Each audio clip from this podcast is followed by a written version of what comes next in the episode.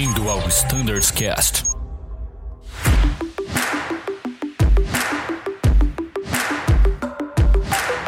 Fala pessoal que acompanha o Standards Cast, sejam todos muito bem-vindos a mais um episódio, dessa vez sobre a RST Delta da frota ATR.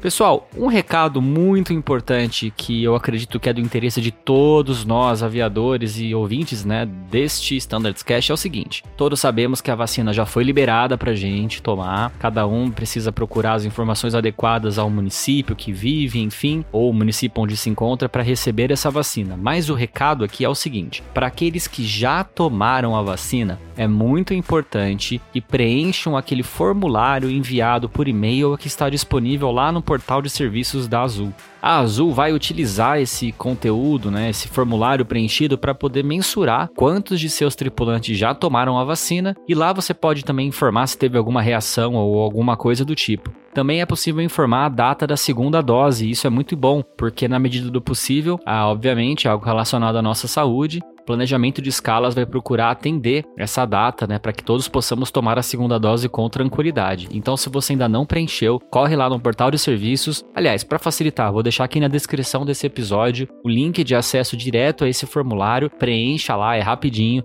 e com certeza vai ser muito útil para que a Azul consiga mensurar ali quantos de seus funcionários e nós aeronautas também tomamos a vacina. Não importa se você tomou a vacina que requer a segunda dose ou se você tomou a vacina de dose única, importante é responder esse formulário, tá bom? E sem maiores delongas, estamos aqui hoje com o copiloto Gerd, Carlos Gerd, instrutor de solo da Uniazul, coordenador de treinamento Victor Lemi, o Thiago Besdorf, Bruno Scardoelli e eu, que vou aprender calado, ouvindo o que esses mestres aí do OTR têm para nos dizer. Então, meu amigo, tá contigo aí a palavra. Vamos falar sobre a RST Delta dessa frota. Bom, Danilão, imagina, cara, você também aí contribui muito para os nossos episódios sempre, cara, não, não tem essa não. Tem muita coisa aqui que a gente vai comentar que é o Fleet, né, como o Shear, como Upset Recovery, e você tem muito conhecimento também para transmitir para todos nós esse episódio aqui. Tá bom, vamos lá. E agora então, pessoal, começando a falar um pouco mais de uma pane específica aí, que gerou muitas dúvidas na RST Charlie, do treinamento passado aí do ATR que a gente gostaria de, de passar para vocês, que é a data 34, né, de navegação, seria a falha de Unreliable Reliable Speed Indication.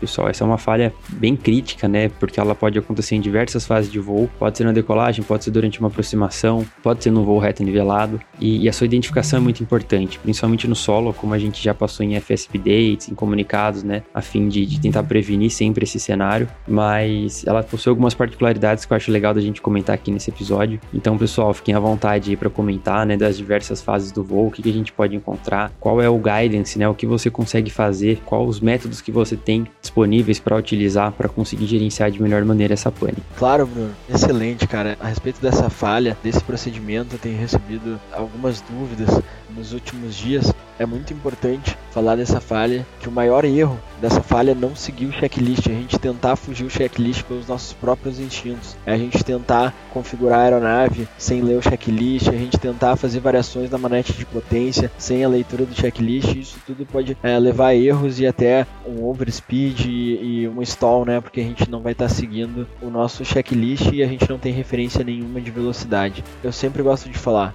nessa falha quem manda é o checklist, tá? Então a gente tem que seguir as configurações estritamente conforme preconizadas no checklist, variações de potência, só conforme o checklist manda, né? E algumas dúvidas surgem, né? Bom, pessoal, esse caso que o Bruno está comentando, né? Se a gente tiver a falha na corrida de decolagem, vamos supor após a V1, Antes da V1, claro que a gente realizaria a rejeição. Então, nessa falha após a V1, as ações é, de memória, eu vou rodar a aeronave para pitch 8 imediatamente, né? Desacoplar a autopilot e a damper, flight director e manter né, a power lever em NOT, né? Para manter o nosso torque.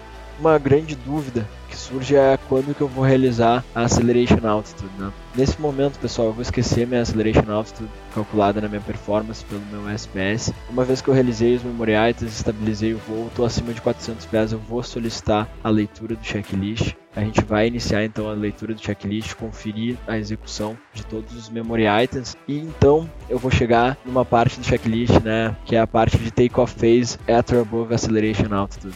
Nesse momento, né, o checklist vai pedir para eu manter a altitude por pelo menos 30 segundos para então limpar a aeronave e então retomar a minha subida. Nesse momento, né, de manter a altitude é muito importante a gente é, ter consciência do nosso terreno, ao nosso entorno ali, né, porque a gente vai manter a altitude por um período de 30 segundos, numa condição bimotora com os power levers em note, né, muita potência, muita velocidade, então tem que estar bem atento ao terreno que eu vou estar sobrevoando aí. Mas é basicamente isso, pessoal, é ficar bem atento a todas as ações do checklist, a gente não tentar seguir é, os nossos instintos de aviador, achar que o avião está muito rápido ou muito lento e realizar configurações por nossa conta, né, não seguindo o checklist. Uma dúvida que é importante falar na aproximação, né, quando na condição né, de unreliable speed, como é que eu vou realizar minha configuração segundo o meu checklist, né? Eu vou manter o voo nivelado e para cada transição da configuração eu vou ter que aguardar 30 segundos, ou seja, estou lá em configuração limpa, vou manter, vamos dizer, 7 mil pés, mantenho por 30 segundos, com a configuração de potência indicada na tabela do checklist. Né? Vou manter essa potência por 30 segundos e então selecionar flap 15. Configurar o trem de pouso, como é que eu vou fazer? Após configurar o flap, eu vou disparar o cronômetro por mais 30 segundos, né, com a potência indicada na tabela e baixar meu trem. E assim eu vou fazer também para flap 30, 30 segundos com a potência indicada e então flap 30. Lembrando, né, que o próprio checklist, né, ele relembra o power management, né, que nesse momento quando a gente está configurando o nivelado é muito comum a gente esquecer na hora de baixar o trem, selecionar o power management para take off e ligar a taxi light também. Essa dica é importante, hein, pessoal? O Thiago já dando spoiler aí da, dos detalhes da sessão na Lemita. Verdade, esse evento é, é, bem diferente e é importante essas dicas do Thiago, principalmente porque é uma configuração nivelada, coisa que a gente nunca faz. Né? E o importante é, se seguir o checklist, a gente não vai esquecer, pessoal. Por isso que eu friso pra gente, qualquer ação que a gente vai tomar, qualquer alteração é, na atitude, na configuração da aeronave, siga o checklist, vai pro checklist. Excelente. Lemi, gostaria de complementar com mais alguma informação, Gerd? Sim, eu, eu gostaria bem rápido, às vezes criam dúvidas, até é bacana a gente falar alguma coisa depois de ter já iniciado a sessão Charles e surgem algumas dúvidas, porque, por exemplo, ele fala naquela tabelinha de de potências lá nivelado para configurar, como o Thiago falou, uh, ele depois ele fala o flap 15 gear down, então dá, pode ter a impressão que você tem que colocar flap 15 30 depois do gear down. E aí fala, pô, mas ali embaixo está escrito flap 15 gear down, então é para fazer aquilo que a gente sempre fez. É, exatamente, para fazer aquilo que sempre fez. Aí fala assim, mas eu tenho que esperar os 30 segundos do 0 para 15, mais 30 do 15 para gear down, mais 30 do. mas aí só tem 3 sets de potência. Não, é, na realidade, como eu brinco, que o nosso treino de pouso não é um treino de pouso de dash, não é um treino de pouso de Fokker 50, uma baita canelona. Nós temos um pezinho de porco lá, não é tanta arrasto assim, vai fazer lá muita diferença. entendeu? Então o importante é o seguinte, é, aquela tabela é a coisa mais simples que você possa ter como uma referência. Então tem três pesos e é referente a uma altitude de 3 mil pés. Então nós não vamos ficar assim falando para o piloto, ah, exatamente 45, exatamente 50, é aproximadamente. O importante é que existe, tem que existir um, um setting por ali e a necessidade do time mais para poder ter a redução de velocidade, né? O que é curioso é que é um setting para flap zero, depois diminui para você configurar, depois volta, depois de colocar 30, para um setting muito aproximado do inicial, por causa do arrasto do flap 30, né? E é muito importante esse gerenciamento que tu comentou, Lemir. A gente avaliar né, que a tabela é feita por uma altitude de 3 mil pés, então a gente avaliar as potências que a gente quer usar, sempre pensando em ser é. mais conservativo, né? Tempos também, os 30 segundos, né? Lembrar a limitação né, do trem de pouso é, em relação ao flap é inferior, então é importante sim sim a gente esperar esses 30 segundos. Esse gerenciamento, essa avaliação, então calma e seguir exatamente o checklist é muito importante aí para essa falha. Beleza. Show de bola, pessoal. Acho que é, a gente conseguiu deixar bem claro aí essa questão do Unreliable Speed, uma pane que eu lembro que antigamente, logo que eu entrei na Terra, era uma pane que o pessoal falava, nossa, é uma das mais difíceis que tem, uma das mais chatas de serem treinadas, né? E, e é uma pane, tudo bem, você perde indicar algumas indicações, mas assim, né, pessoal, você gerenciando bem a situação, você tem um checklist de referência, você tem diversos outros itens que você pode utilizar como guia para te ajudar no gerenciamento e depois na, na configuração da aeronave, em todas as fases de voo que você estiver. Muito bom, pessoal. Muito obrigado aí pelas dicas. Agora, uma outra ata que está prevista aqui na nossa RST Delta do simulador do ATR é a parte hidráulica, né? Um sistema também que é muito importante para o nosso voo e a gente tem algumas panes específicas, né? Antes da gente falar um pouquinho de pane, eu gostaria de aproveitar que o Thiago está aqui. É, a gente teve uma pequena mudança no nosso SOP relacionada ao teste das bombas hidráulicas. Tiagão, comenta um pouco aí pra gente sobre isso. Exatamente, excelente, Bruno. Então é importante a gente reforçar, né, como a gente garante, né, o correto funcionamento dos nossos sistemas no dia a dia, no novo SOP, seguindo o que é preconizado pela própria fabricante em seu FCTM, né? É um procedimento anterior à inspeção externa, a gente prepara a aeronave para inspeção externa e durante esse procedimento existe o cheque, né, do sistema hidráulico, em especial da crossfeed, né, do sistema hidráulico. É um cheque bem simples, Bruno. Né? Basicamente a gente ativar a Hydraulic Auxiliary Pump, abrir a crossfeed do hidráulico e verificar se ambos os sistemas são pressurizados por completo. Uma vez que a gente verificar essa pressurização, também fechar a crossfeed. É bem simples aí garante que as nossas crossfeeds, sistema hidráulico aí funcionando perfeitamente. Muito bom, Tiagão. É, um, é um teste simples, né? Mas assim, a partir da virada de chave do SOP, né? Que não sei a data especificamente de quando esse episódio vai no sair. dia de hoje que a gente tá É, exatamente. A gente tá gravando hoje dia 17, pessoal. Então, provavelmente quando vocês escutarem esse episódio aqui já vai estar tá valendo. Como a gente treina no simulador o voo desde o início, né? Preparação de cabine, né? A gente voa como a gente treina, a gente treina como a gente voa. Então, já vai ser necessário fazer esse teste também.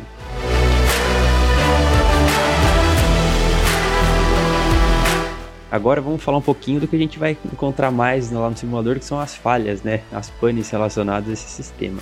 A primeira pane principal que a gente tem, né, que eu acho que gera um pouco de dúvidas, é aquela questão da diferença, né? Até o, essa aqui o Gerd acho que podia explicar pra gente, a questão da falha do sistema completo hidráulico, né? Você teve uma falha total do sistema hidráulico versus uma falha que você tem apenas nas bombas principais, né, nas main pumps, né, que seria na azul e na verde. Gerd, você poderia explicar um pouco para a gente essa diferença?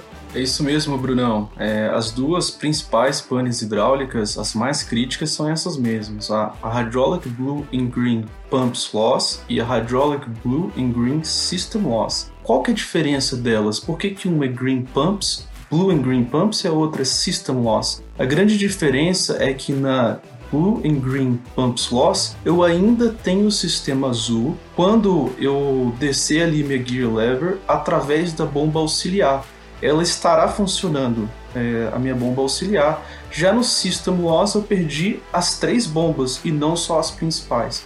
Eu perdi a bomba principal azul e verde e a bomba auxiliar DC também. E o que que faz, né? Quais são as combinações que podem acontecer é, entre uma pumps loss e um system loss. O ATR 72600 ele tem um sistema maravilhoso chamado Flight Warning System, né? Então ele avisa pra gente, ele dá de cara ali qual que é a pane, diferentemente dos ATRs antigos. Mas mesmo assim é bom o aviador saber diferenciar é, o que, que gera os systems e o que, que gera a perda das bombas principais. Muito simples, é basicamente se eu tiver um low level no azul com qualquer pane no sistema verde, eu perdi o sistema inteiro. Porque se eu tô com low level, eu perdi o fluido, se eu perdi o fluido, a bomba auxiliar não vai entrar. Né? Ela não tem como trabalhar. E o contrário é o seguinte: qualquer pane no azul, na bomba principal azul, seja low pressure, seja overheat, com qualquer pane na verde, seja low level, seja overheat, eu vou ter a blue and green pumps loss. E quais diferenças na prática, no operacional, né? A gente com o sistema azul a gente vai ter flaps, então a gente pode vir numa via approach bem menor do que a System Loss, que a gente vai vir com flap zero. A gente não tem limitações de aplicações de freio de emergência na Blue and Green Pumps Loss. Já no sistema inteiro a gente tem que considerar que a gente vai ter no máximo seis ali, pode ter um pouco mais, mas a gente tem que considerar que pelo menos seis. E quando que eu vou ter essa bomba auxiliar? Quando que ela entra em funcionamento? Uma perguntinha básica de cheque, né? Eu acho que quase todo cheque a gente tem essa perguntinha. essa é uma boa. Qual que é a lógica de funcionamento automático do sistema, da, da bomba auxiliar do sistema hidráulico? Exatamente. Dica quente aí pros aviadores, né? Ainda mais nessa ata delta ainda, com certeza vão perguntar. Vamos lá. Primeira coisa, o mais óbvio, o botão dela tem que estar tá para dentro, né? Então o push button ali tem que estar tá depressed. A gente tem que ter pelo menos um motor rodando tem que ter uma pressão azul menor que 1500 psi, o propeller brake tem que estar tá desligado e, e se a gente for olhar, essas quatro coisas que eu falei já é padrão do voo, isso já vai estar tá aplicado no voo. A única coisa que vai estar tá diferente é a gear lever que vai estar tá para cima e quando a gente estiver ali na final, a gente vai descer ela e a minha bomba azul vai entrar, possibilitando que a gente tenha aplicação de flaps, de spoiler, nose steering, que vai ajudar muito ali no pouso, né? Então ela entra sozinho assim. Uma grande diferença das duas também é a distância de parada, né? Então, na Blue and Green Pumps Loss, o QRH manda a gente multiplicar a distância de parada por 1.5, quer dizer, a gente vai consumir ali mais ou menos 50% a mais de pouso. Já na System Loss é praticamente o dobro, é 2.9. Então o gerenciamento das duas é bem crítico já, e do System Loss é mais ainda, né? Porque a gente vai ter uma série de restrições ali que a gente vai ter que analisar no SPS para poder ter nossa tomada de decisão. Muito bom, Jardim. Outro ponto importante também que eu, que eu acho que é legal a gente falar, pô, o aviador identificou qual foi a pane, fez o checklist correto, é muito importante também, às vezes na pressa, né, ele não ter pressa nesse momento, a hora que ele for rodar o SPS pro pouso, ele vai selecionar a pane que ele teve ali, né? Então é muito importante ele selecionar a pane correta, porque é o que você falou, Com às certeza. vezes você pode ter uma fatoração de pista muito maior do que você tem, né? Às vezes você teve uma pane só nas bombas principais, você ainda tem a, a auxiliar do sistema azul, e mesmo assim você selecionou uma pane errada, né? A, a, o root failure ali no SPS errado. Então é muito importante que você avalie a pane desde o começo até o final, né? Com certeza, porque o nome é muito parecido, né? O nome é, ele é muito parecido, é mais ou menos igual. A gente também tem na, na Delta pane de air, né? É como se fosse o Axis Cabin Delta P e o outro Axis Cabin Out, né? É comum confundir também, dando um spoiler aí da, de uma outra pane que vai ter na Delta. Então, realmente, os nomes são muito parecidos, tem que tomar cuidado mesmo. Show de bola, Gerd Lemi. Tiagão, gostaria de falar alguma coisa mais sobre essa falha? Eu gostaria.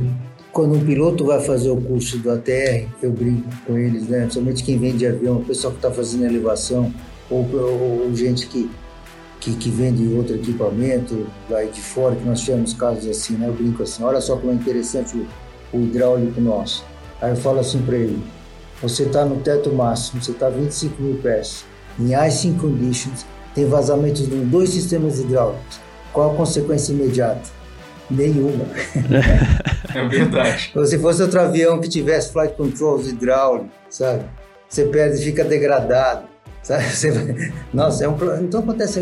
Então é uma coisa que é uma pane tranquila, entre aspas, lógico, ninguém quer ter isso, mas é uma pane relativamente uh, muito tranquilo para o ATR. Algumas coisas interessantes de lembrar, adicionando já o que o Jorge falou, de, que está bastante claro, como é importante o check system. Como o Jet falou ali, olha, no caso da uma das, das razões de funcionar o automatismo do auxiliar pump, switch. Então, o, o, o, às vezes a gente verifica que o piloto aqui no simulador uh, ele faz o check system às vezes um pouco com pressa e é importante aqui, fiquem tranquilos e façam para ter esse condicionamento, inclusive depois na rota, né?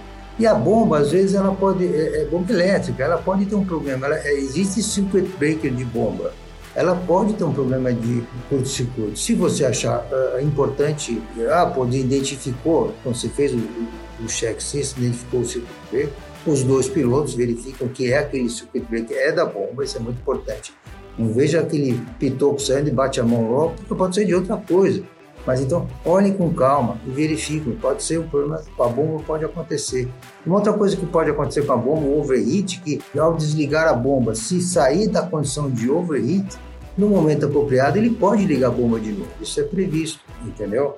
Ah, isso é, uma, é, tudo é uma questão de, de gerenciamento no momento. Dizer, ah, eu vou desligar agora, mais à frente, no meu destino próximo, na hora de configurar, a gente põe esse trigger aqui para lembrar disso, coisas desse tipo. Outra coisa interessante de lembrar é quando a gente vai aproximar com flap zero, como o Thiago falou, a velocidade vai ser mais alta, e aí o que acontece? O piloto, o avião vem com um pitch mais elevado. Isso é natural. Isso é uma coisa interessante de lembrar e é uma coisa evitar que haja se tiver um evento, uma possibilidade de evento de travessa, quais são os riscos de acontecer? Os riscos é, um, é, é bater a calma, né? um tail strike, brief isso daí, peça seu monitor a verificar sempre o pitch, ou fazer o call-out específico, eventualmente até segurar o manche, porque é um posto por atitude praticamente, entendeu?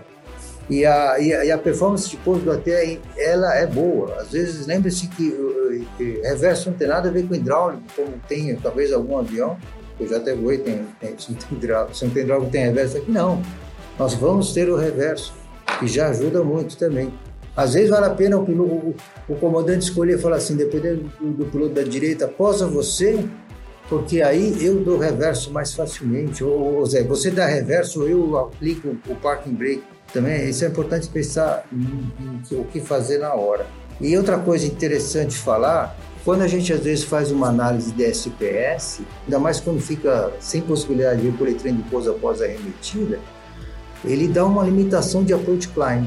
É interessante lembrar isso porque, mas então, putz, ele, ele, nem dá, ele nem te dá velocidade. Ele dá um vermelhão lá e dá um tapa na dagal, cara, você não pode pousar. Mas, é, cara, isso é mono, então você tá bi. É muito pouco provável você ter esse problema, ter bi também e ter mono monitor também. Então, é, pode se, se gerencia, gerencia o aeroporto que você vai, a condição meteorológica, é, sabe? Eu acho que não há problema de, de pousar. Aí você busca velocidade via QRH, busca velocidade. Você, ó, deixa eu colocar aqui, ó, uma aproximação assim, só sem a wing root failure só para ver a velocidade. Atento que via QRH, lembre-se de usar o wind factor, né? essas coisas se, se for o caso. Então, é isso que eu queria acrescentar. Excelente, Lemi. Eu também queria acrescentar alguns pontos, pegando um gancho aí de tudo que tu falou, né? Que além do check system, embora, né, na parte de voo, né, essa pane aparentemente ela é tranquila, ela tem vários pontos, né, que podem passar despercebidos aí pelos aviadores. E como tu falou, é a questão do pitch, a questão do reverso, principalmente numa perda total hidráulica, e são pontos muito importantes de a gente abordar no item operacional do nosso assessment, né? Então a gente fazer um assessment bem feito, a gente pode estar tá mitigando que isso sejam de fato pegadinhas ali na hora de uma aproximação final, após o pouso, no controle da aeronave, na própria interdição da pista, né? Que a gente vai precisar de um reboque. Então, a gente fazer um assessment completo aí nos ajuda bastante nessa falha aí. Em qualquer falha, claro, mas essa falha tem alguns itens aí que podem passar despercebidos. Importante adicionar também que pode dar uma limitação de pista no SPS e por estar com pista seca, o próprio SPS automaticamente coloca no reverse ali, você consegue manualmente colocar o reverso ali para ajudar no actual landing distance, para a gente ver a real parada da aeronave se cabe ou não ali também. É mais um recurso do SPS que teria que fazer manualmente. Pô, Gerd, que legal, bacana essa, essa informação. E me surgiu uma dúvida. Bem, você tá fazendo essa aproximação, você precisou arremeter por algum motivo. E a minha dúvida é: se não for o meu dia mesmo e eu precisar alternar com esse trem em baixa, tá? Com gear down, qual é a média do aumento de consumo de combustível nesse cenário? Verilão, a média é em torno de 20% a mais de um voo normal, né? Então a gente precisa realmente colocar isso na balança na hora de tomar a decisão de alternar e para onde alternar, que com gear down o meu avião vai consumir mais e é uns 20% a mais do que está ali na navegação, pelos cálculos que a gente fez no FCOM. O cálculo refinado vai depender muito do peso, da altitude, das condições, mas a média é de 20% ali que o aviador consegue usar. E já que você falou de trem de pouso que não dá para é, recolher depois, é, realmente, na hora que a gente for estender por gravidade, a gente vai fazer um checklist, tem toda uma, uma situação que é bem crítica e é algo que a gente tem que colocar no gerenciamento também. Ao fazer o toque ali, Technical Operation Commercial, uma coisa que a gente pode conversar é onde que eu vou estender esse trem de pouso? É em órbita? É na final curta, na final longa? Né? A gente sugere não fazer na final curta, obviamente, que você tem que ler um QRH. Então faz ali numa longa final ou faz assim em órbita, por quê? Ao descer por gravidade, talvez uma das pernas não fique down locked, né? Você, aí realmente o checklist vai ficar enorme ali para você mitigar. Então, a recomendação é poder fazer o quanto antes possível ali para você poder gerenciar da melhor forma possível. Pô, legal. O, o Lemi falou, né, que o trem de pouso do ATR não é um de um Fokker 50, não é um de um Dash. Como que você chamou, Lemi? Pezinho de porco? É. Achei genial essa sua comparação. E assim, a título de comparação aqui, vocês têm uma penalidade de 20%, né? A penalidade no 30, que aí não é um pezinho de porco, é de 180%. Nossa, é muito Uma penalidade de 180%. Ou seja, você vai ter que praticamente multiplicar o teu consumo por 2,8 entendeu? Puxa o seu, seu requerido. É, é, bastante coisa, cara. Pezinho de porco, vocês estão bem aí. Nesse ponto aí, ó, nota 10. 20% é tranquilo. É, o que acontece também de curioso nesse avião é que uh, a VLE é baixa do ATR. A VLE é baixa. Talvez eu não sei do outro, do 30, por exemplo, a VLE é alta, talvez, não sei. Eu me lembro que do 37 eu podia baixar o trem de pouso com 270 nós, entendeu? Aqui eu tenho que, eu tenho, eu tenho que esperar dar 170. É. E eu tenho que ficar, e não posso passar de 185. Então eu não consigo nem dar potência grande, porque ele também está limitado. Então fica aquele negócio, eu vou gastar um pouco mais de tempo, mas eu com menos potência, sabe? Sim. É por isso que também dá uma baixada, assim, não é tanto um alto, assim, não só o, o arrasto. O nosso é 250 com Max 55.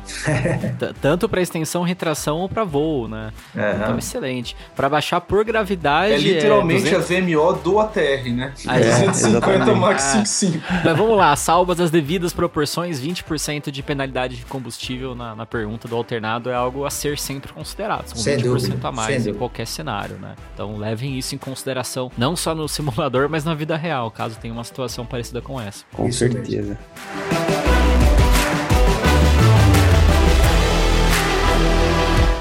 Muito legal, pessoal. Então, infelizmente, a gente vai precisar parar por aqui. O nosso tempo chega no limite, mas, como todo mundo já sabe, essa conversa continua no próximo episódio, que tá logo na sequência. Bora lá? Obrigado por acompanhar até aqui a parte 1. Espero você da parte 2. Até daqui a pouco e tchau!